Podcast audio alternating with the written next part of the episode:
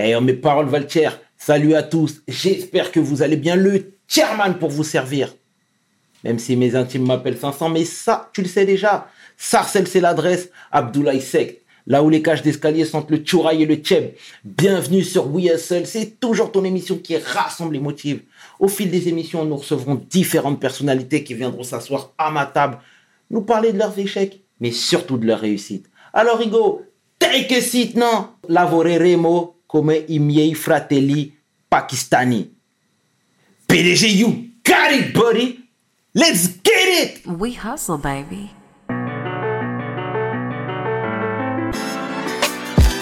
Le chairman. We hustle, baby.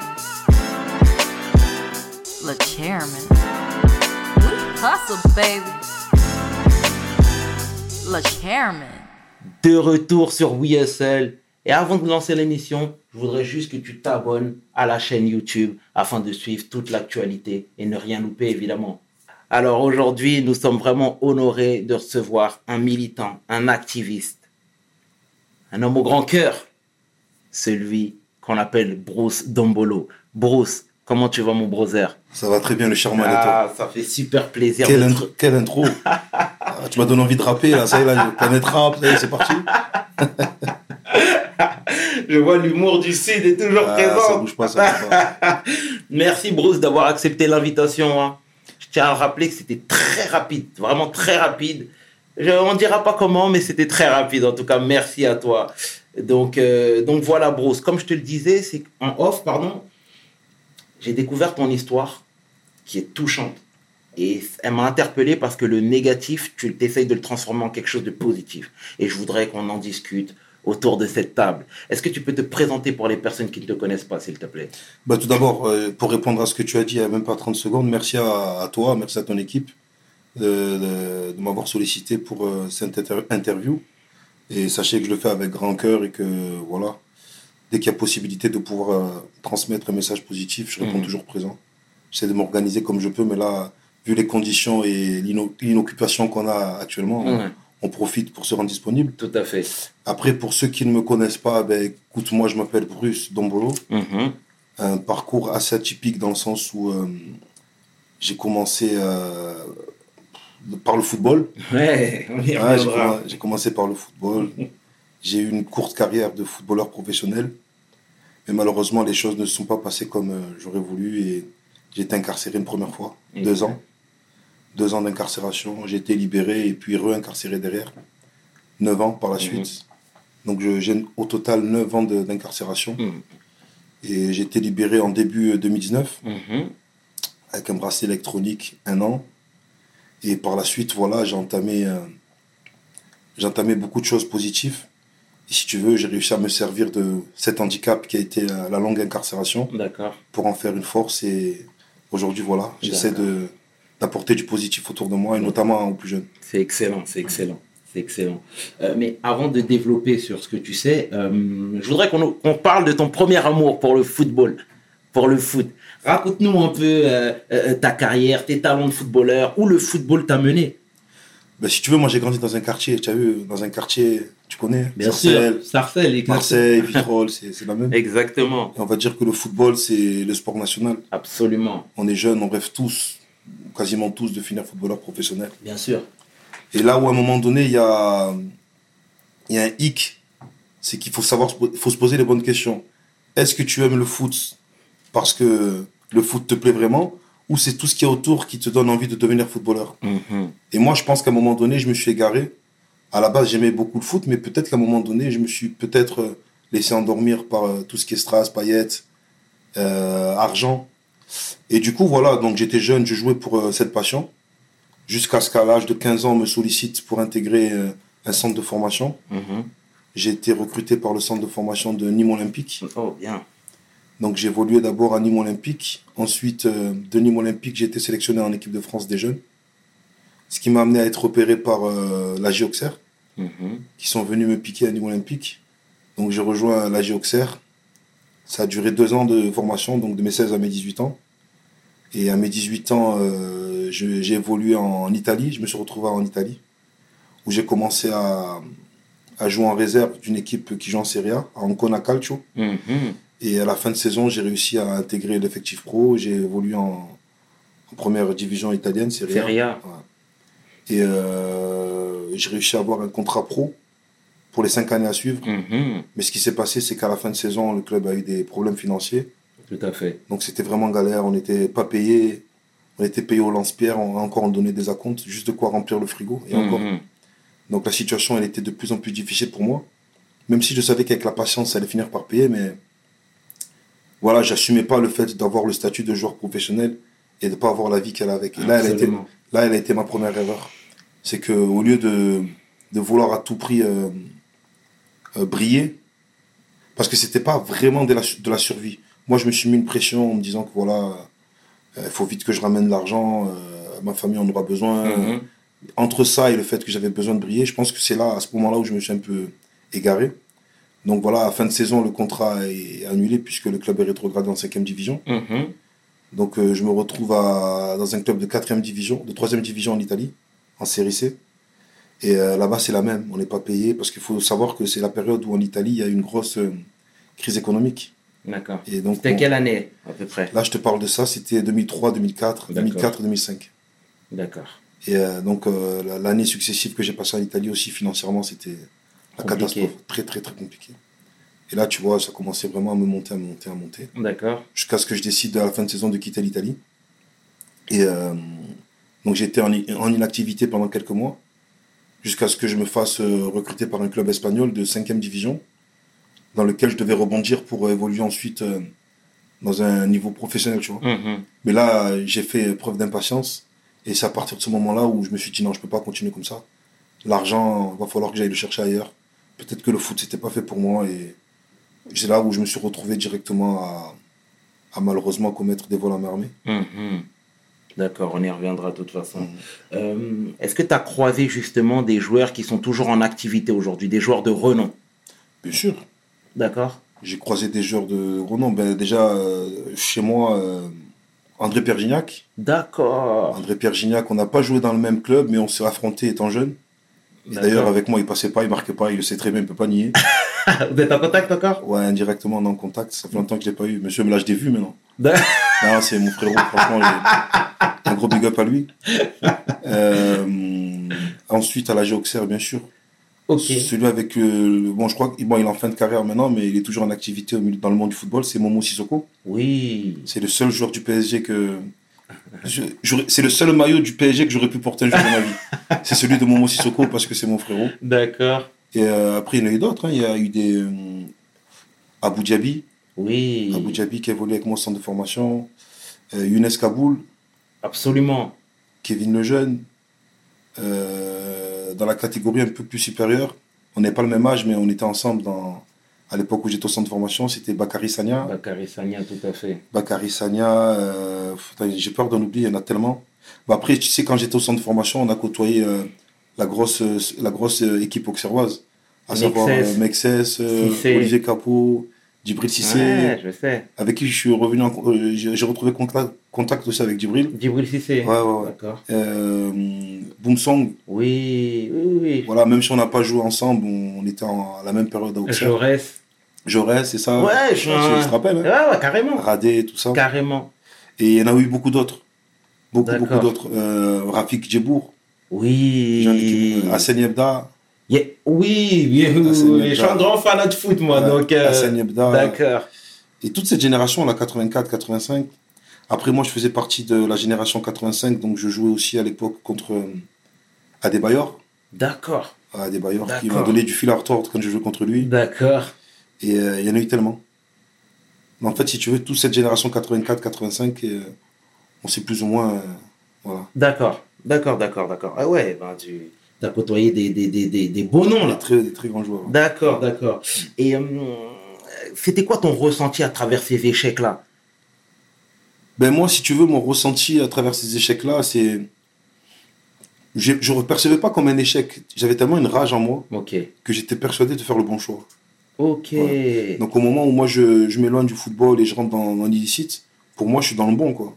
Je suis perdu on va dire, je suis perdu et malheureusement voilà j'ai suivi ce que j'avais en tête, D'accord. même s'il n'y avait pas grand chose à Ouais. l'époque. Et j'étais persuadé que c'était le bon choix parce que j'avais pas d'autre solution. Je pouvais pas continuer à, à, à jouer au football dans ces conditions. C'est comme un ouvrier qui va travailler qui est pas payé. C'est clair. C'est clair. Et euh, au bout d'un moment, voilà, tu peux pas. C'est- Même si tu aimes ce que tu fais, tu vas chercher l'argent ailleurs. Et euh, moi, mon erreur, c'est que j'aurais dû continuer à galérer. Et tôt ou tard, ça aurait fini par payer. Mais voilà, c'est pas pour, euh, pour euh, justifier. Là, pas du gain.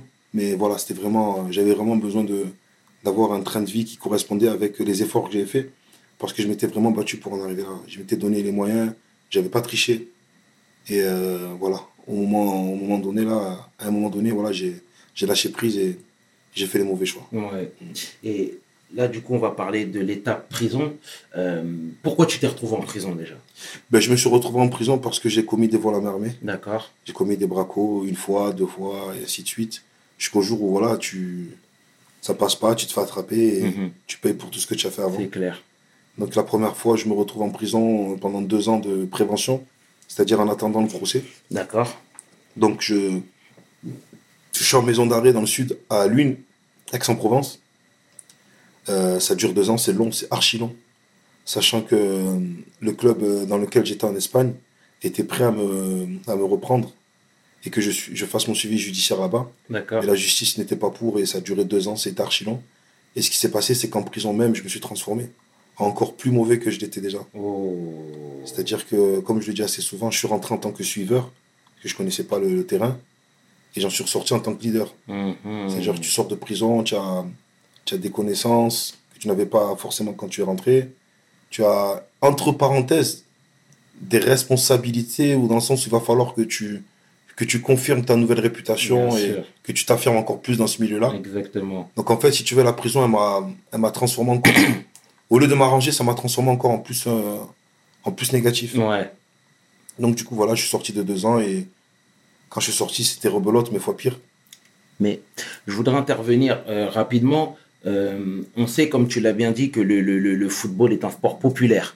Déjà, toi, tu avais ta carrière de footballeur. Euh, T'étais reconnu déjà? T'étais connu dans, ta, dans ton quartier, dans ton coin?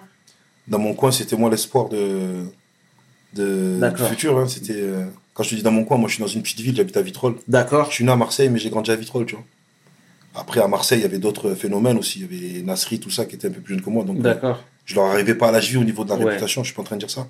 Mais dans ma petite ville, Vitrolles, j'étais, oui, j'étais le, D'accord. j'étais le futur espoir. Et quand tu rentres en prison, tu rentres comme une rockstar Mais ce qui est bizarre, c'est que malheureusement, hein, c'est voilà, c'est comme ça dans les cités, tu connais, c'est que même quand tu rentres en prison, il y a des gens qui ont tendance à les plus jeunes surtout à t'admirer. Bien sûr. Et c'est ce qui est le plus regrettable, tu vois, parce que c'est une illusion où c'est du n'importe quoi en fait. C'est-à-dire que quand j'étais footballeur, Ouais. on me respectait.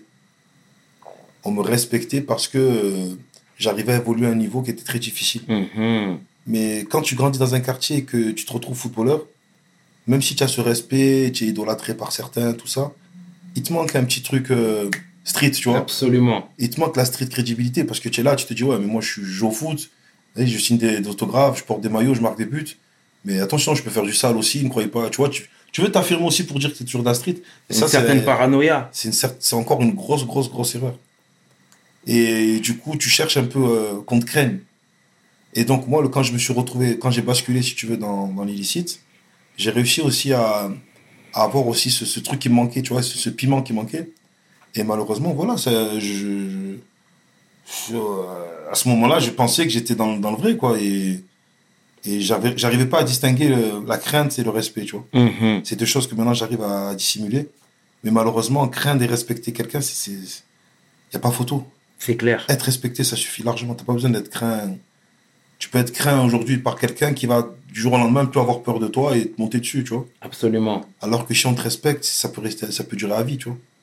Faut qu'on te, qu'on te, qu'on te craigne, mais un peu, en fait. Mhm. Un tout petit peu. Mais chercher à, à, à être craint par tout le monde, tout ça, non, c'est, D'accord. Et c'est euh, pas intéressant. comment t'occupais ton temps libre là- là-bas? Alors en prison, il y a beaucoup qui me disent ouais, en prison tu devais lire des livres et tout. Non, moi je joue à puissance 4. D'accord.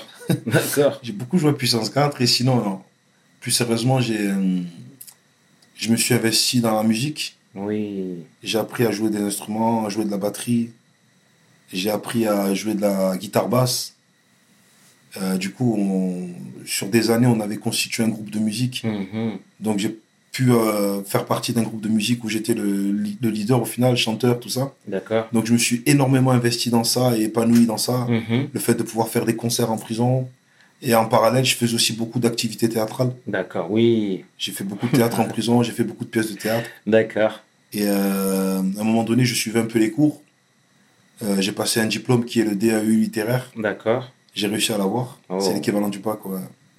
Et voilà, entre ça, le sport, beaucoup de sport aussi. D'accord. Et euh, le, moi, en fait, le but de cette incarcération, c'était vraiment de ne pas baisser les bras et, et de, que le temps puisse passer plus vite. Et pour passer le temps, il faut, faut le tuer, en fait. Il faut Mmh, tuer le temps, sinon c'est...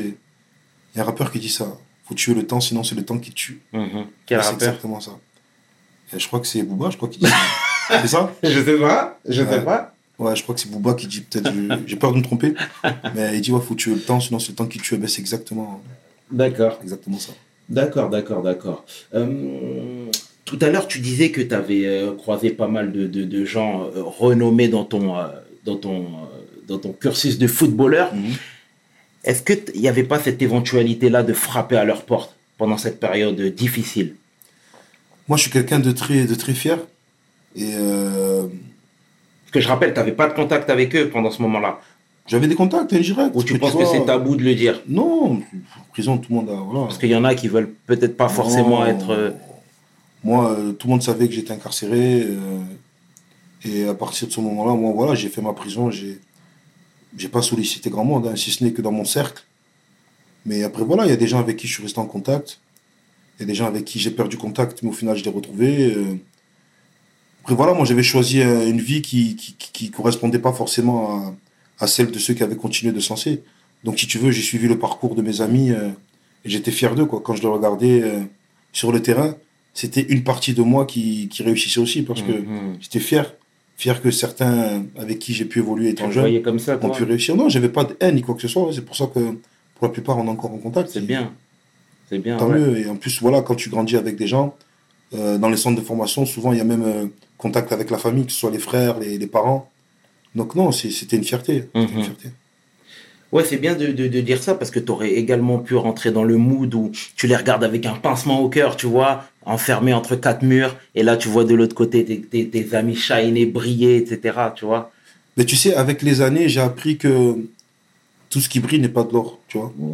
J'ai vu des- vraiment des gens être au top niveau, au, au sommet de leur gloire, et du jour au lendemain retomber aussi, tu vois. Donc, euh, avec les années en détention, avec euh, la maturité que j'ai pu euh, acquérir en sortant de prison, Mm. j'ai appris beaucoup sur tout ce qui brille. Et autant avant, j'étais attiré par la lumière, autant aujourd'hui, je- bon, presque je tourne le dos à la lumière, tu vois. Aujourd'hui, ce que j'essaie de mettre en avant, c'est mon témoignage, c'est pas ma personnalité, c'est pas Ouais. mon moi-même.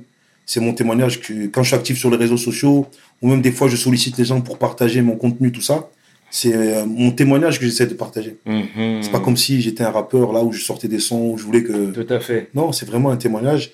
Et euh, je suis sûr à 10 000% que les gens comme moi, euh, qui ont un passé malheureusement tragique, qui ont fait les mauvais choix, ont cette responsabilité de se mettre sur le devant de la scène Mhm. et de faire de la prévention pour les plus jeunes. Je pense que c'est le meilleur moyen d'é- d'éviter la récidive et d'éviter aussi le passage à l'acte.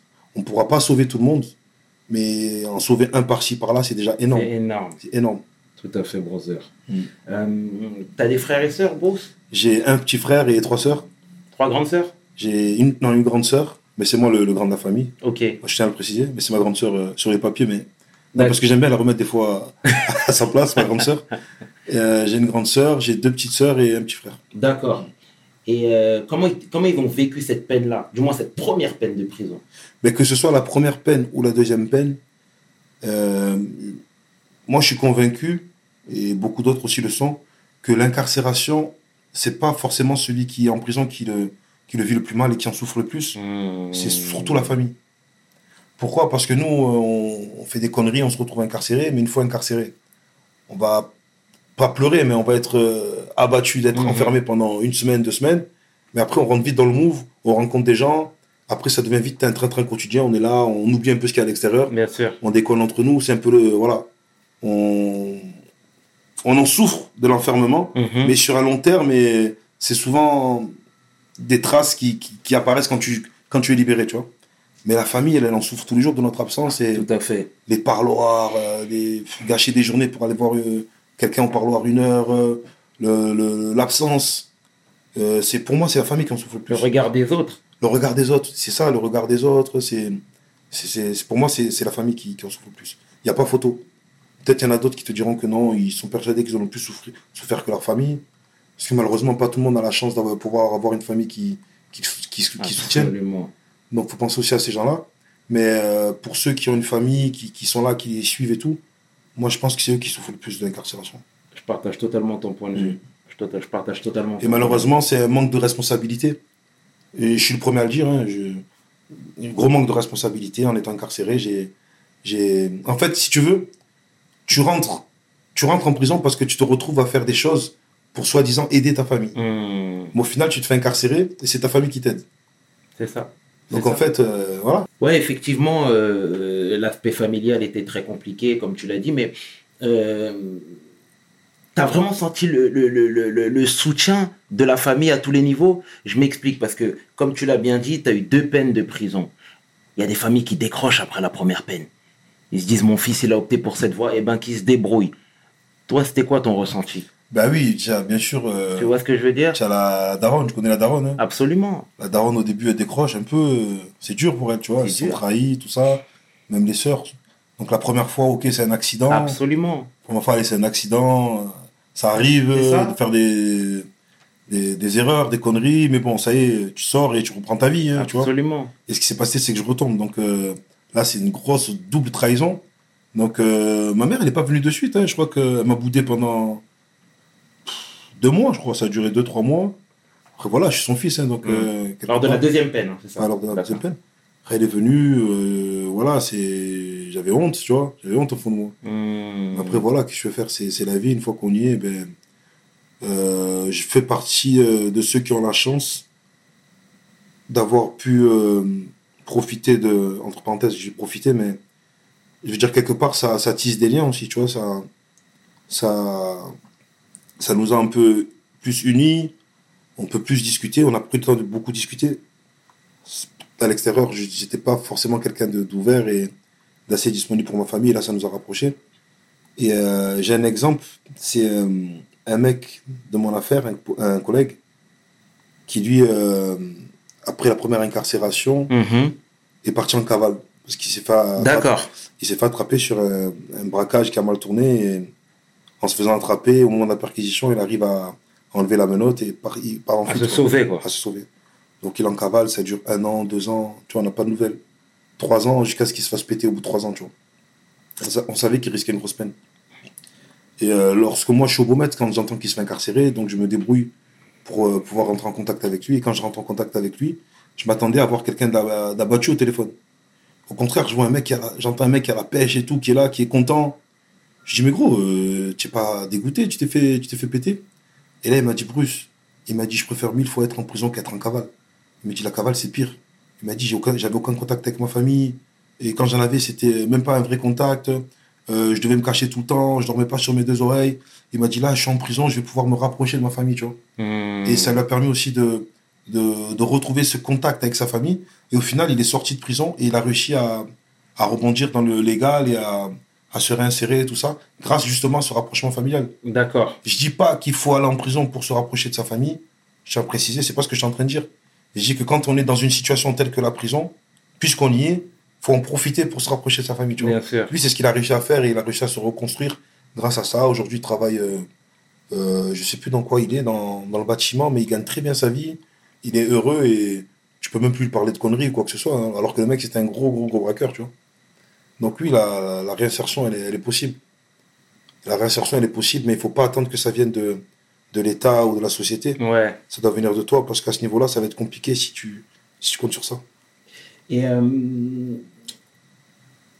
quel jeune, toi, t'étais euh, dans la cité? Comme tu as dit, il y avait le foot, etc. Mais est-ce que tu savais que euh, la ligne était très, euh, était très fine entre le milieu sportif et le milieu de la street? Mais tu sais, moi, j'étais pas. Dans ma cité, j'étais pas le, le caïd ou quoi que ce soit. hein. Hmm. Avant d'entrer en prison, loin de là. hein. Il y avait des mecs qui faisaient parler d'eux, tout ça, mais moi, j'en faisais pas partie. hein. Moi, j'étais tranquillement avec ma bande de potes, tout ça, et on faisait des petits, des petits délires de jeunes, des petits trucs d'ado. Et je faisais vraiment, vraiment, vraiment pas partie de, de l'espoir ou de ce qui allait euh, pouvoir être quelqu'un de craint ou de quoi que ce soit. J'étais dans mon coin, j'ai fait mes petites bêtises au collège, mes petites bêtises de, Ouais. de- d'écolier, tu vois, mais là où vraiment tout a basculé, c'est quand j'étais incarcéré. Si tu veux, quand j'étais incarcéré, déjà, ça a été une surprise, un choc pour tout le monde. Ouais. Parce que moi, il faut savoir que j'étais dans, le, dans les vols à main armée, mais personne n'était au courant, quoi. D'accord. J'étais quelqu'un de très discret, et j'habitais à l'étranger en plus. Quand tu commettais les. J'habitais à l'étranger, donc quand je venais, c'était en sous-marin, personne me voyait, je dormais dans des endroits où personne devait être au courant, je faisais mes, mes affaires et je repartais à l'étranger, tu vois. Donc vraiment, personne n'était au courant, et quand j'ai commencé à briller, les gens, ils étaient vraiment persuadés que c'était grâce au foot, et moi, c'est tout ce que je voulais, en fait. Mhm. J'ai récupéré, mon- argent du foot et j'étais pas là à crier sur tous les toits, sous les toits, ce que je faisais. Donc vraiment ma réputation, même à ce niveau-là, elle était vraiment pure sportive. Et lorsque du jour au lendemain j'ai été incarcéré, ça a été euh, un choc pour tout le monde. Personne n'a compris en fait. D'accord. Personne n'a compris. Et euh, moi, quand je suis en, en route pour aller en prison, j'ai une idée de la prison qui est de ça va être la guerre, va falloir se battre tous les jours, tout ça. Mhm. Donc je rentre sur la défensive en prison. Donc quand tu es sur la défensive, tu es prêt à te battre, tu es prêt à, En découdre. à en découdre pour te défendre. Donc je suis rentré vraiment avec des idées de me dire, il n'y a personne qui va marcher dessus, il n'y a personne qui va mettre à l'amende. Euh, ça y est, de toute façon, euh, maintenant que je suis là, je vais, ça va être la guerre. Au final, j'ai fait, je suis rentré, j'ai fait la guerre, mais pour rien au final. Hmm. Je me suis mis dans un délire où il fallait euh, se faire respecter, il fallait se faire craindre. Et donc c'est en prison, si tu veux, que je suis rentré dans, ce- dans ces gangrènes. Et au final, voilà, c'est en prison que j'ai commencé à avoir une réputation de, de mauvais garçon, on va dire. D'accord. Mais c'était pas au préalable. Et euh, en prison, est-ce que tu peux rappeler les prisons où tu étais, s'il te plaît? J'ai fait plusieurs prisons. J'ai fait, euh, j'ai commencé par l'une, Aix-en-Provence. D'accord. J'ai fait les Baumettes. J'ai fait euh, Grasse. J'ai fait Digne-les-Bains. Euh, j'ai refait Grasse. J'ai refait les Baumettes. Et euh, j'ai terminé euh, mon voyage comme ça en, en 2013 où j'ai atterri euh, ici dans la région parisienne. À Réau, c'est ça. T'es bien renseigné, hein Ah, il est faux. hein. Ouais, j'ai euh, au CPSF de Réau en 2013 et j'en suis sorti en 2019. D'accord. Ouais. D'accord, d'accord, d'accord. Et tu sais, tu as une histoire euh, très particulière, atypique, douloureuse aussi. Et euh, il y a un footballeur qui est passé par là aussi, euh, ça doit te parler, Soufiane Koné Sofiane Koné, ça me parle. C'était- Il jouait à Nancy, je crois. Absolument, Il jouait à Nancy, c'était un attaquant, je crois. tout à fait ça. Ouais, mais c'est plus âgé que moi, ça, c'est pas ma génération. Il est plus âgé que toi, tout à fait, Mm. tout à fait. Mais finalement, il y a beaucoup de similitudes. Après, euh, en termes de prison, tu as passé beaucoup plus de temps, mais c'est pas une compète quand je dis ça. C'est euh, c'est juste que finalement, euh, je sais pas si euh, euh, les, les, les clubs de foot, les clubs de foot ou les centres de formation, etc., euh, font le nécessaire après la carrière, parce que tout le monde ne passe pas professionnel. Ça, il faut le dire, ça. Est-ce que t'es pas un miraculé, toi, déjà? Je pourrais me considérer comme miraculé le jour où euh, j'aurai un statut de quelqu'un qui a réussi dans sa vie. Pour l'instant, je, je me bats encore. Ouais, mais parce que là, tu as passé, excuse-moi de te couper, 11 ans en prison. Moi, j'ai en face de moi quelqu'un de lucide, quelqu'un de drôle, C'est peut-être ce que j'ai envie de te faire montrer. d'accord C'est peut-être ce que j'ai envie de te faire montrer, mais moi, je le dis toujours. Au fond de moi, je suis détruit. Quand je le dis aux gens, ils me croient pas. Je dis oui, je suis en morceaux. Au niveau euh, sentimental avec les filles, il y a une cassure. Je précise que j'aime toujours les filles. hein. Je- Non, parce que j'ai fait l'erreur sur un plateau télé. J'ai vu. j'ai fait l'erreur sur un plateau télé de dire ouais les filles tout ça J'ai même j'ai reçu des messages de gens bizarres tu vois donc euh, je précise cette fois-ci quand je dis j'ai une cassure avec les filles ça veut pas dire que je n'aime pas les femmes ça veut dire tout simplement que je préfère me concentrer sur tout ce qui est professionnel et avancer dans ma vie. Et les histoires où voilà s'amuser tout ça c'est plus trop dans j'ai plus l'âge pour ça et ça viendra quand ça viendra mais Ok. j'ai ce un truc qui est cassé et c'est la prison qui l'a cassé. Euh, ça m'a un peu un peu beaucoup même fait sortir beaucoup de défauts que Lesquels? Que- ben, la prison ça m'a fait augmenter la jalousie la tu sais une fois je me suis embrouillé avec euh, avec une amie qui était que je considérais comme une sœur vraiment et euh, tu vois on s'insulte parce que bon c'est la routine tu vois on s'insultait il y a une petite dispute pour rien Et dans la dispute, euh, on s'envoie des, des, des, insultes, tu vois, c'est ce qui est normal. Ça m'atteint pas, tu vois, les, les insultes comme moi je l'envoyais, elle m'envoyait. Mais à un moment donné, elle m'a dit, tu sais ce que tu es? Je m'attendais à ce qu'elle me dise un connard, tu vois, un insulte qui fait pas mal. Elle m'a dit, t'es un pervers narcissique. narcissique. Je connaissais pas ce mot. J'ai dit, un artiste, c'est artiste quoi? J'ai dit, qu'est-ce qu'elle m'a dit, un pervers? Et là, j'ai bugué, j'ai dit, putain, elle m'a insulté d'un truc, je sais même pas ça veut dire quoi. J'ai dit, ah ouais, c'est toi, c'est toi. J'ai raccroché, je suis parti voir dans le dictionnaire. Pervers narcissique, j'ai tapé sur Google, je sais plus sur quoi j'ai tapé. Et là, j'ai lu pervers narcissique, j'ai dit, waouh J'ai dit, carrément, c'est moi, ça. Tous les, les trucs qui étaient sur ça. Et je crois que c'est l'insulte qui m'a fait le plus mal de toute ma vie. Elle m'a dit, t'es un pervers narcissique. Après, voilà, j'ai commencé à gamberger. Je me suis dit, putain, mais comment je deviens un truc comme ça, un pervers Ouais. narcissique, tout ça? Après, voilà, je me suis rendu compte que vraiment la prison, ça m'avait poussé à commettre des, des, des, des choses que je j'aurais pas fait forcément si j'étais pas passé par la prison. Mm. Et du coup, oui, je reconnais que j'ai été mauvais à un moment donné de ma vie, que j'étais pas forcément tendre avec tout le monde, tout ça. Mais ça, avec du recul, je me rends compte, tu vois, j'ai commis des erreurs que je regrette aujourd'hui. Mhm. Après, ceux qui veulent accepter mes excuses, tant mieux. Et ceux qui veulent pas les accepter, je comprends aussi. Mais voilà, après, moi, la vie continue. Je peux pas courir après les gens éternellement, leur demander pardon. Voilà, c'est la vie. Ouais, non, c'est sûr. Euh, je vais rebondir également. Ouais, quand je te parlais tout à l'heure de miraculé, c'est effectivement. en- euh, et d'ailleurs, il n'y a que toi qui le sais qu'à l'intérieur, tu es en mille morceaux. Mhm. Mais je veux dire, ne serait-ce que même physiquement, tu m'as l'air bien lucide. À travers toutes ces épreuves-là, toutes ces galères-là, tu essayes de transformer la chose en quelque chose de positif. Tu vois, c'est plus dans ce sens-là. T'es pas, on aurait pu euh, s'attendre à ce que euh, une personne, après avoir passé tant d'années en prison, ressorte. euh, euh, En fait, tu comprends. Je miraculé c'est un grand mot. Mais euh, en fait il y a beaucoup de gens quand ils sortent de prison ils ont besoin pour se reconstruire d'oublier la prison passer à autre chose. C'est-à-dire euh, couper les liens avec tout ce qui, euh, qui leur fera repenser à la prison c'est compréhensible. Moi c'était tout le contraire. C'est-à-dire qu'une fois dehors moi la prison elle m'a marqué au fer rouge.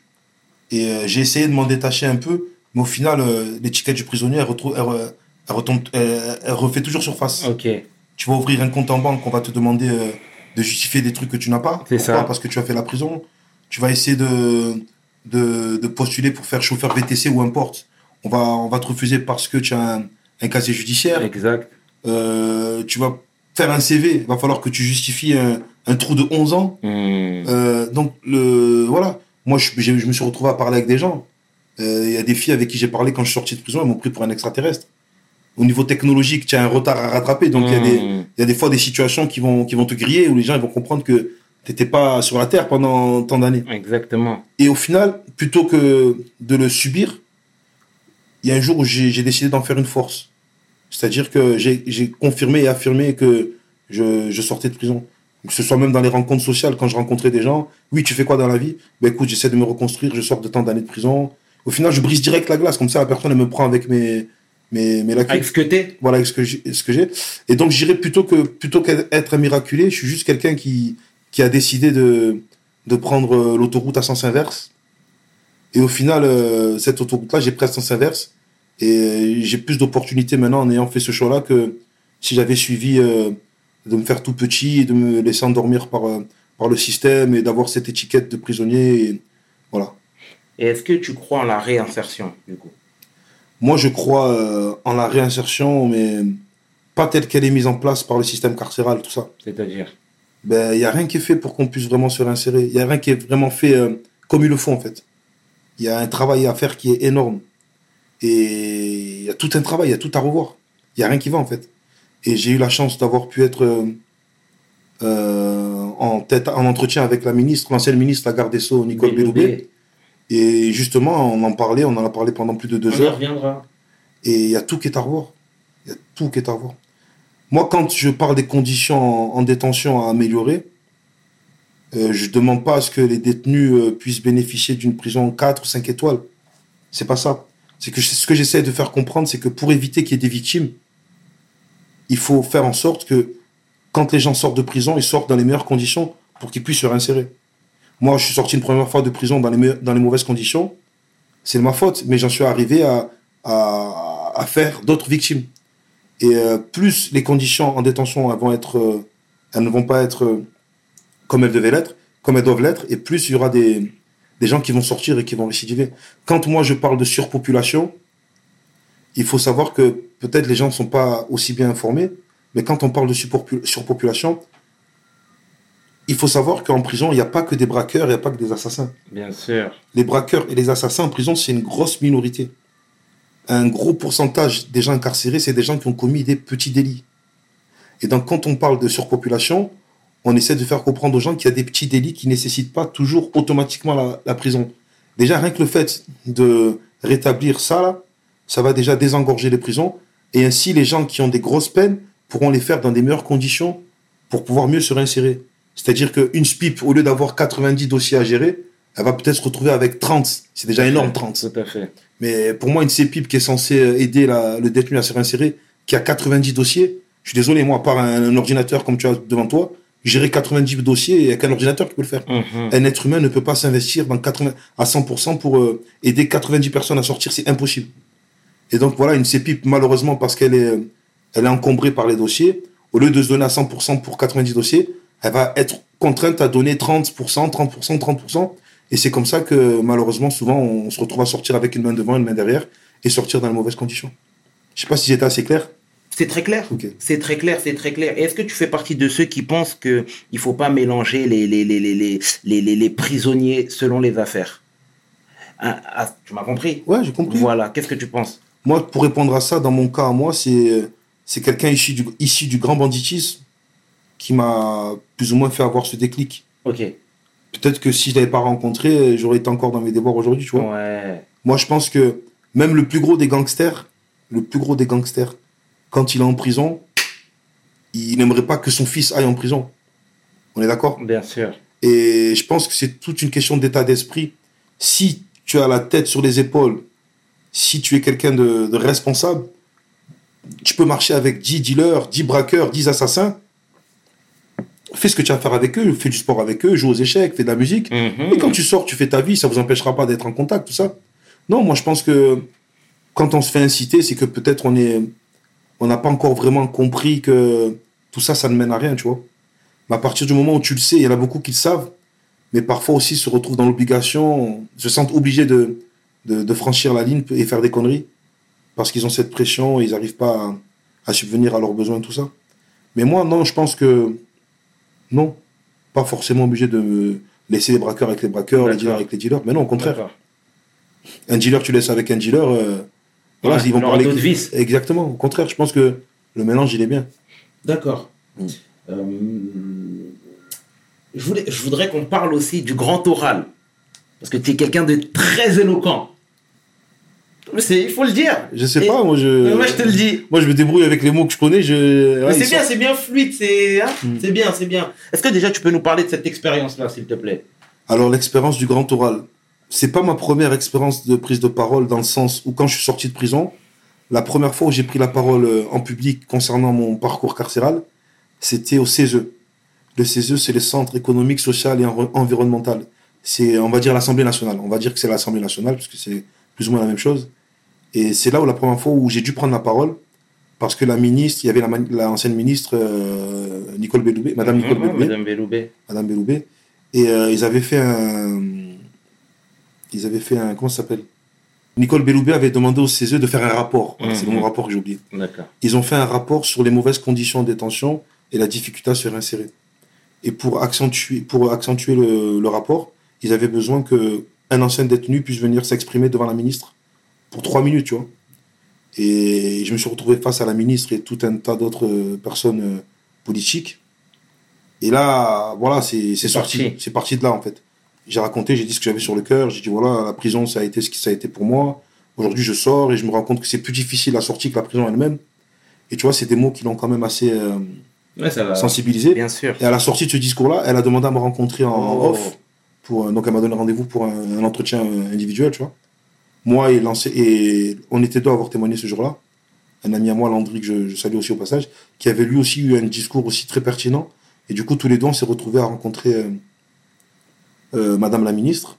Et par la suite, euh, les gens de l'association dans, laquelle je faisais partie ont été aussi impressionnés par ma prise de parole.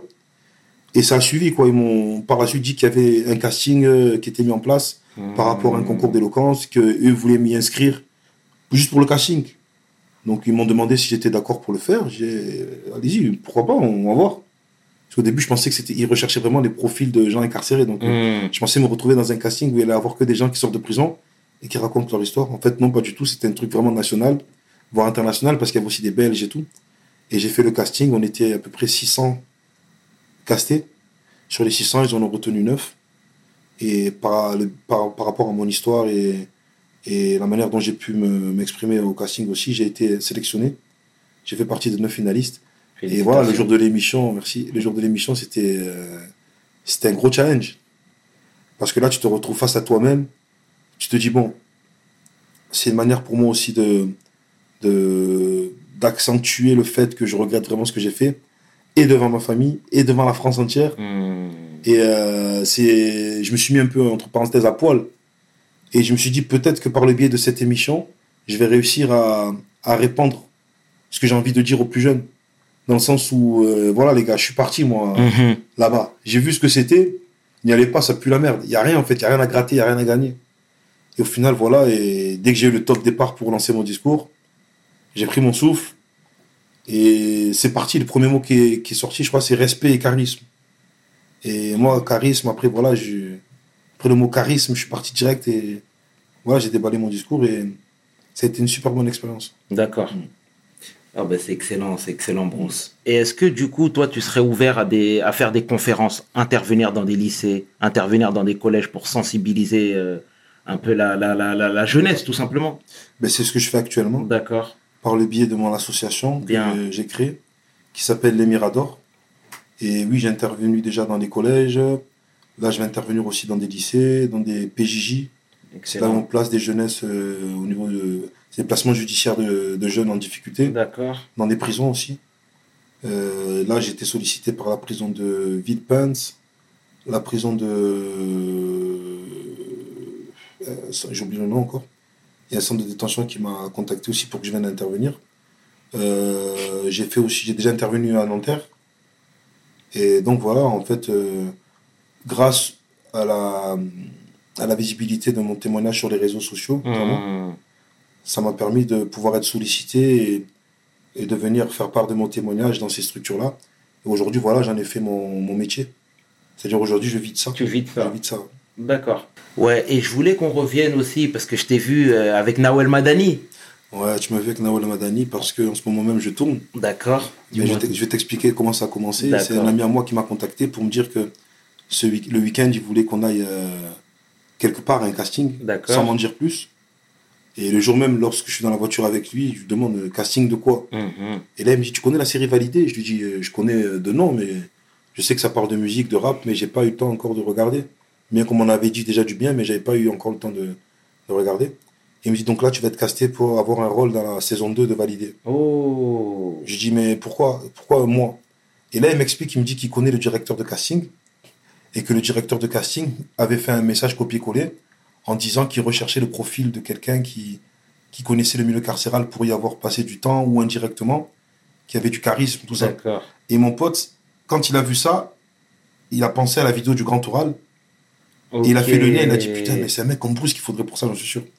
Et du coup, je me suis retrouvé à faire le casting pour la série Validée. D'accord. Ça s'est très très très bien passé. J'étais sur les papiers pour euh, la saison 2 jusqu'à la dernière minute. Au final, ça s'est pas fait. Ah, ça Mais c'est pas fait. ça doit se faire si tout va bien comme prévu pour la saison 3. D'accord. Mais ce qui s'est passé, Tu sais que c'est un scoop que tu viens de balancer là. C'est un scoop dans le sens pour l'instant rien n'est officiel.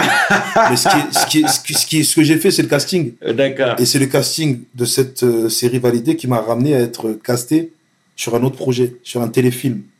C'est l'histoire de d'un certain Lias, Lias Loufoque. C'est un jeune aujourd'hui qui se bat parce que il a souffert dans sa jeunesse. Mhm.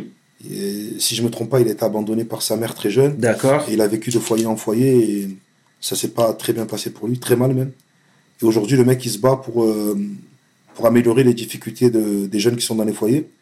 Et si tu veux, euh, j'ai été casté pour avoir le rôle de l'éducateur dans ce film-là. Et c'est là où Nawal Madani aussi a eu un rôle, celui de l'éducatrice. Il y a d'autres actrices aussi euh, connues qui sont Isabelle Carré, Andrea Bescon et Marie Berthaud. Et donc voilà, on est en plein tournage en ce moment. Il reste à peu près 2-3 semaines de tournage. D'accord. Et ça va être un téléfilm qui va s'appeler Dans l'enfer des foyers, qui sera sur France 2 euh, en 2021. D'accord, excellent, excellent. Comme quoi, toujours les rencontres, hein. Ouais, les rencontres, ça va vite et c'est un très bon projet, surtout que un- ça correspond beaucoup avec euh, ce que je fais en ce moment. Même si moi, j'ai pas eu, j'ai pas grandi dans un foyer, mais quelque part en prison, j'ai côtoyé beaucoup de gens qui sont passés par les foyers. Oui. Et, euh, et voilà, je sais qu'il y a, sur, les, sur tous les SDF qu'il y a en France, il y a une grosse partie des SDF qui, qui sont des gens qui sont passés par les foyers. Donc automatiquement, il y a un problème. Et Exactement. faire partie de ce combat qui est mené et que je respecte fortement, euh, ça me fait grave, grave, grave plaisir. Euh, excellent, excellent, excellent. Euh, je voulais qu'on revienne, parce que j'ai- vraiment envie de, de, de m'étendre un petit peu là-dessus, c'est c'est- c'est le- les centres de formation. Les centres de formation. Aujourd'hui, tu as eu ton cursus, tu as eu ton parcours, tu été professionnel, etc. Moi, euh, je connais beaucoup de footballeurs aussi qui ont mal tourné. Je tairai les noms, évidemment, tu vois ce que je veux dire, mais si tu veux, qui n'ont pas franchi la barrière, à savoir, ils sont pas passés professionnels. Est-ce qu'il n'y a pas un travail à faire là-dessus aussi Tu vois? Bien sûr qu'il y a un travail qui est à faire parce qu'il n'y a rien qui est mis en place pour ça. Mais j'ai envie de te dire, le travail, c'est à nous-mêmes de le faire d'abord. C'est-à-dire Mhm. que quand on s'engage dans le foot, il faut s'engager dans le sens où à- il faut aussi se préparer à ce que ça ne se passe pas comme prévu. Ouais, mais parce que moi j'aime bien aussi l'expression, tu sais, le principe de réalité, comme on dit, tu vois, dans le sens où, tu sais, il y a des gens qui ont besoin de voir, d'avoir du concret, d'avoir du palpable en face d'eux. Tant qu'ils l'ont pas, ils vont se dire ouais, mais ça c'est les autres, pas moi. Tu comprends? Et moi, à ce niveau-là, moi je pense qu'il y a un travail à faire, tu vois. Pas mettre tous ses œufs dans le même panier, mais savoir qu'en sortant de ce milieu-là, il y a des possibilités. Tout n'est pas mort. Moi, il y a des, il y a des gens qui n'ont pas, pas- qui n'ont pas réussi, pardon, à passer footballeurs professionnels, qui sont aujourd'hui agents. Mhm. Il y a des gens qui sont aujourd'hui kinés, préparateurs Bien sûr, bien sûr, euh, bien sûr. physiques, etc. Gens Tu vois Des gens qui ont réussi à rebondir. Absolument. Après, il faut savoir que le jeune footballeur, dans les centres de formation, il vit beaucoup de rêves. C'est-à-dire que tu vis, ta vie c'est un rêve, en fait, tu réalises un rêve. Ouais. Et quand tu es dans un rêve, tu souvent pas les pieds sur terre. Et ce qu'il faut, je pense, c'est d'avoir plus les pieds sur terre. Et dans l'éducation de la famille et des clubs de foot, il faut toujours euh, ouvrir une porte de, ce, de, de secours. Sachant qu'il y a même des footballeurs qui ont une carrière sportive, mais à 35 ans, au final, ils se retrouvent avec euh, soit une main devant, derrière, parce qu'ils ont claqué trop d'argent, Absolument. ou soit avec beaucoup d'argent, mais euh, ils sont là, se, se rendre compte que 35 ans, c'est encore jeune Bien sûr. et qu'ils ont encore toute la vie devant eux, qu'il va falloir qu'ils rebondissent. Pour en citer un, par exemple, Momo Sissoko, qui a une très grande carrière. Mmh. Aujourd'hui, il a 35 ans. Ouais. Il est en train de se reconvertir dans le management. Il le fait très bien, tu vois. Bien Donc sûr. pour moi, euh, non, il faut, à partir du moment où tu envisages de devenir footballeur, il faut toujours aussi envisager que tu seras, tu deviendras pas forcément footballeur. Et qu'il va falloir aussi que tu, tu, tu, tu aies une route de secours et que tu t'obstines pas que dans le football. Absolument. Il faut pas tout miser, il faut pas miser sa vie sur le football. Absolument. Le football, ça reste une passion. Ça reste une passion et un métier. Tout à fait. Euh, moi, les, je connais beaucoup de footballeurs qui sont euh, richissimes, qui gagnent beaucoup d'argent, mais c'est pas forcément les gens les plus heureux que je connais dans mon entourage. Ok. Je connais des gens qui sont maçons, qui sont euh, grutiers ou quoi que ce soit, qui gagnent aussi bien leur vie et qui sont plus heureux que certains footballeurs. Mhm. Donc pour moi, voilà, c'est une illusion. Faut pas vivre que de ce monde de, de stars, de paillettes, paillettes, de- d'argent, et être terre à terre et anticiper. Mais je pense que le premier travail, c'est à nous de le faire. D'accord. C'est à nous, c'est aux familles. Parce que quand on va dans un centre de formation, on est mineur, on dépend des, on dépend des parents. Mais je pense que c'est aux parents, à la base, de, de formater leur enfant pour qu'ils qu'ils ne puissent pas que tout consacrer dans le foot. Exact. Et après, bien sûr que les structures aussi doivent euh, permettre aux gens de pouvoir rebondir, qu'ils puissent pouvoir avoir accès plus facilement à des métiers tels qu'entraîneur, entraîneur, Absolument. kiné, comme tu l'as dit. Et je pense qu'il y a des choses qui devraient se mettre automatiquement en Tout place. à fait. Tout Pas à jeter fait. les joueurs à l'abandon comme C'est euh, ça, c'est exactement. t'es pas bon, vas-y, on te jette, démerde-toi. Et le joueur, après, se retrouve devant, derrière, avec une carrière qu'il a, qui est en train de se rendre compte qu'il va pas se passer comme prévu, Mm. à culpabiliser. Tu peux penser au suicide, hein, tu peux penser Bien à- sûr. tu peux partir en dépression, tout ça. Et si la personne n'est pas forte mentalement, elle peut vite sombrer dans, le, dans la délinquance ou dans, dans plein d'autres choses de, de mal, tu vois. Absolument. Donc, bien sûr, il y a un gros travail à faire.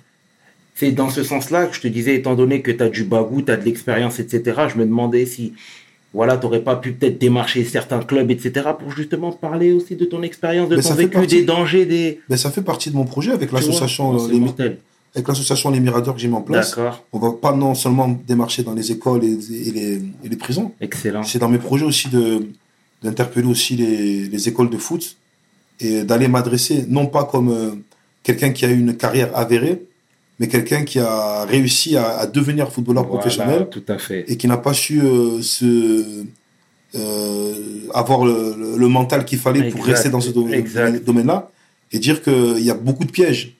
Tout à Donc fait. faire de la prévention, moi mon but c'est si je vais dans une école de foot, c'est pas pour leur apprendre à devenir Oui. professionnel ou quoi que ce soit, mais c'est pour leur apprendre qu'il y a des dangers dans la vie et Exact. que c'est une chance. C'est une chance qu'on ne réalise pas forcément que d'être dans un centre de formation. Exactement. Qu'il y a des, je connais des gens, jusqu'au jour, à ce jour, ils cherchent encore des clubs alors qu'ils Mm. ont 30, 30 ans d'école, tu vois. Mhm. Et euh, non, non, c'est une chance et il faut vraiment se donner les moyens et faire les sacrifices nécessaires. Quitte à ce que on est sous-payé, mais rester dans la passion du football Exactement. c'est ça qui va payer sur un long terme. Exactement, mon brother. Ah, Je suis, on est parfaitement alignés. alors. Ouais. On est parfaitement alignés. Euh, Est-ce que ça t'intéresserait pas la rédaction d'une autobiographie Alors là, tu as appuyé sur un projet qui est en cours, mais bon, Ah, comme, comme on a- on est comme- chez We Hustle, il faut parler. comme on a dit qu'il n'y avait pas de tabou, on va tous dire. Exactement. Ben, euh, quand, euh, tu sais, quand j'ai fait le grand oral, la récompense pour le vainqueur, c'était euh, le, dro- c'était la possibilité de pouvoir écrire un, un livre. Et donc j'ai perdu en demi-finale. Mhm. Mais il y, a y avait un humoriste ce jour-là qui s'appelle Kairon, que je salue au passage, qui m'a interpellé en sortant et qui m'a dit euh, Toi, tu vas l'écrire ton livre. Je dis Mais non, j'ai perdu. Il me dit Non, tu vas l'écrire ton livre. Tu verras, écoute ce que je te dis. Tu vas te retrouver à, à devoir écrire ton livre. Je l'ai pas pris au sérieux. Je me suis dit Ouais, vas-y, il fait des blagues. Donc, des fois, les humoristes, on sait pas si, si blague ou si là, tu rigoles bêtement. Peut-être que c'était sa blague. Et au final, voilà, je me suis retrouvé dans un cocon où, euh, à gauche, à droite, on m'a sollicité pour me lancer dans ça. Mhm. Et donc, j'ai commencé par faire écrire mon synopsis, justement pour l'adapter à un livre. Ouais. Mais les choses sont allées tellement vite qu'au final, je me suis retrouvé à. On m'a contacté justement pour euh, se lancer plutôt vers euh, un long métrage. Oh, excellent. Par rapport à mon histoire excellent, et- excellent. Donc voilà, on a passé la phase de d'écriture. Et après, voilà, moi j'ai fait ce que j'avais à faire. Et après, c'est ça prend du temps. D'accord. Je sais qu'il y a tout un travail à mettre en place. Et pour l'instant, on va dire que c'est en construction, mais c'est un projet qui peut prendre 4-5 ans. D'accord. Et, et donc voilà, je me dis que ouais, je vais laisser une trace. Je m'attends pas à ce que le film ce soit. euh, euh, Mais c'est important, on est un dans la transmission. international. Ouais, Mais c'est aussi une autre manière de pouvoir transmettre ce Absolument. message de prévention. c'est fondamental. Et je pense que je vais utiliser tous les canaux possibles Excellent. Tant que je serai sur Terre pour pouvoir répandre. Après, je pourrai m'en aller tranquillement. tu vois. Bel état d'esprit, bel état d'esprit. En tout cas, Il moi, il manque tout plus que la musique maintenant. Donc, s'il y a des rappeurs, ils veulent venir, euh, ils veulent que je pose un couplet ou quoi, n'hésitez pas, je sais chanter, je- les refrains et tout, les chœurs, je sais tout faire. Le message est passé en tout cas, mais Ouais. assurément, moi je veux connaître la suite hein, parce que ton histoire est vraiment touchante et je tiens à, le, à, à- à- à te le marteler. La transmission, c'est fondamental, tu vois.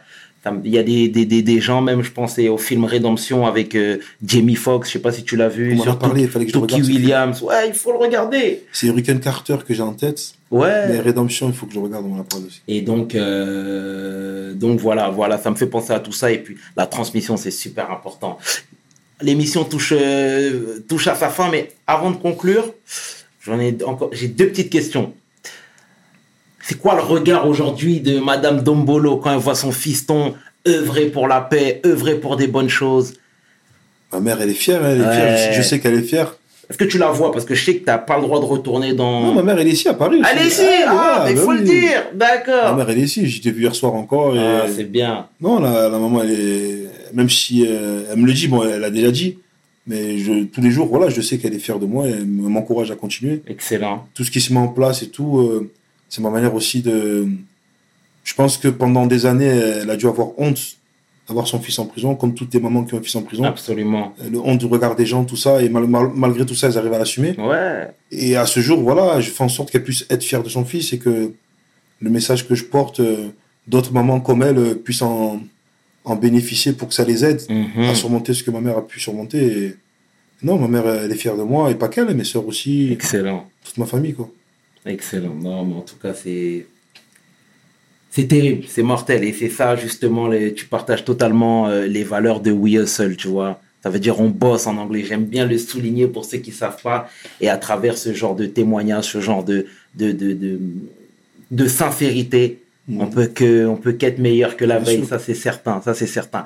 Mais Est-ce que tu as des restes de footballeur? Là, je t'explique ce qui s'est passé, c'est que en étant incarcéré, j'ai eu une carrière extraordinaire en prison. J'ai fait du sale. j'ai fait du sale en prison jusqu'à ce que je me casse, je me brise, je me casse le tendon d'Achille. D'accord. Je me suis cassé le tendon d'Achille en prison et j'ai eu 18 mois de non-activité sportive, pas de Ah rééducation. Donc j'ai commencé à prendre du poids, prendre du poids, prendre du poids, prendre du poids. Euh, j'ai essayé de reprendre le sport, tout ça, et j'ai réussi à redescendre un peu. Je me suis reblessé derrière, donc prise de poids, prise de poids. Au final, je suis sorti. Euh, en sortant, euh, il y a eu le confinement, le bracelet, tout ça. Ça m'a fait aussi pas réussir à m'entretenir convenablement Hmm. sachant qu'à côté j'avais vraiment un train de vie où il fallait que je me réinsère. Donc aujourd'hui là j'ai, euh, je vais mieux physiquement au niveau des blessures. Là je suis en train de reprendre une alimentation saine. T'as bien vu que je bois de l'eau. Ouais, c'est Tu m'as vrai, on a proposé, faut le du dire, hein. pas de jus, je bois de l'eau, ça y est, c'est fini. Non, je mange vraiment, depuis ça fait 4-5 jours, là, j'ai repris vraiment une alimentation saine. Là, doucement, doucement, je reprends le sport, mais l'objectif, c'est 10 mois ou un an pour perdre au moins une vingtaine ou trentaine de kilos. D'accord. Pour revenir sur le terrain et montrer que je suis encore là. On prendra rendez-vous parce que moi aussi j'ai des petits, hein, j'ai des petits restes de Ah, footballeurs. mais on verra- hein. Bon, j'ai pas été pro bien évidemment, mais je joue avec les Riyad Mahrez, etc. Donc Ah, euh, il y a des. ça, on hein ça. On Après, il y a le foot, il y a la boxe, il y a beaucoup d'autres Oh, sports bien. dans lesquels je me suis lancé. Ah bien. La boxe en prison, je n'en ai, pas- j'en ai pas parlé, mais ça m'a aussi beaucoup, beaucoup, beaucoup, beaucoup aidé en prison. D'accord. Le fait, parce que j'étais quelqu'un d'assez, à un moment donné, j'étais quelqu'un de très impulsif et qui pouvait en venir aux mains facilement parce que je me croyais, je me pensais euh, euh, imbattable. Mais le jour où tu mets les gants la première fois avec un mec qui sait boxer, tu, tu remets vite, ouais, tu te remets, tu redescends vite. Au final, au lieu de te rendre agressif, la boxe, ça t'apaise. Et ça, ça te permet aussi de réussir à canaliser ton énergie Ah, et de, de faire les choses intelligemment. D'accord, c'est excellent. Donc j'encourage aussi beaucoup de gens à, à faire de la boxe. Faire du sport de Faire manière sport générale. De manière générale, mais surtout pour les nerveux, les gens qui, qui, qui aiment trop la bagarre et tout, faites de la boxe, ça va vous calmer. C'est bien, c'est bien, c'est bien. Et l'utiliser à bon escient, c'est À bon encore escient, mieux. bien sûr. Non la, mais boxe, la boxe, c'est un sport. C'est un sport, il faut que ce soit une passion. ça. Et vous allez voir que ceux qui sont impulsifs, nerveux, en faisant dans la boxe, ça va les calmer et ils auront plus nécessité à vouloir se battre dans la rue ou quoi que ce soit. Donc au contraire, il faudrait euh, envoyer beaucoup de- plus de jeunes qui sont trop, Speed. trop speed hein, à la boxe. Ça calme direct. Bon, bah, en tout cas, le message est passé. Le message est passé. Qu'est-ce qu'on peut te souhaiter pour la suite, Bruce? Ben, je, veux pas qu'on me souhaite d'être riche ou d'avoir de l'argent, je m'en fous. Juste euh, d'avoir la santé, d'être heureux et, et voilà, de réussir dans ma vie et, et de réussir à répandre mon message le plus possible.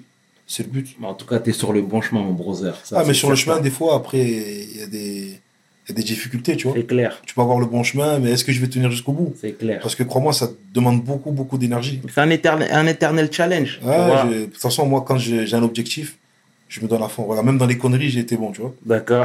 J'ai mis la barotte dans les Bien conneries. sûr, bien Donc sûr. là, maintenant que je sais que je suis sur le, le bon chemin, ah, je me donne à 300%. Ah bon bah c'est excellent. En tout cas, le message est passé assurément. Bruce, au nom de toute l'équipe de We Hustle, nous te remercions sincèrement, chaleureusement, mon brother, pour avoir pris du temps pour nous transmettre ton message, tes ambitions, ta détermination. Et encore une fois, pour nous, sache que c'est primordial, c'est super important, brother. En tout cas, je te souhaite plein de bonnes choses sur- euh, pour la suite. La porte de Hustle te sera toujours ouverte, ça c'est certain. Et puis, tiens-moi au courant, on est branché de toute façon. Tu me tiens au courant pour la suite. Et puis moi, si je peux apporter ma petite pierre à l'édifice ou bien donner un petit coup de main, je le ferai de bon cœur. Il n'y a pas de souci. Mais merci à vous pour cette interview. Merci à Oui, euh, oui Hustler. We Hustle Oui Hustle. Moi et l'anglais, ça fait longtemps. Merci à vous pour cette interview et merci à toi. Parce que par le biais de ton, de ton émission, je vais pouvoir euh, répondre encore un peu plus mon, mon, mon message. Et donc voilà, je le répète et je cesserai de le répéter. Euh, à ceux qui pensent qu'en choisissant la voie de l'illicite vont pouvoir réussir dans leur vie, ils se trompent à 200%. Allez travailler, faites du sport, lancez-vous dans les choses concrètes. Et la chose la plus importante, c'est ne, dé- ne décevez pas vos proches. Ne décevez pas vos proches. Quitte à ce que vous n'ayez pas beaucoup d'argent à leur donner, c'est pas grave, ils ont juste besoin que vous soyez là pour eux. Et euh, Scarface, tout ça, c'est des films. Voilà. C'est ça. En tout cas, le message est passé. Merci encore une fois, Bruce. C'était le chairman et 500. Mais ça, tu le sais déjà, pour We Hustle avec celui que l'on nomme Bruce Dombolo. Mes paroles valent Peace. We hustle, baby.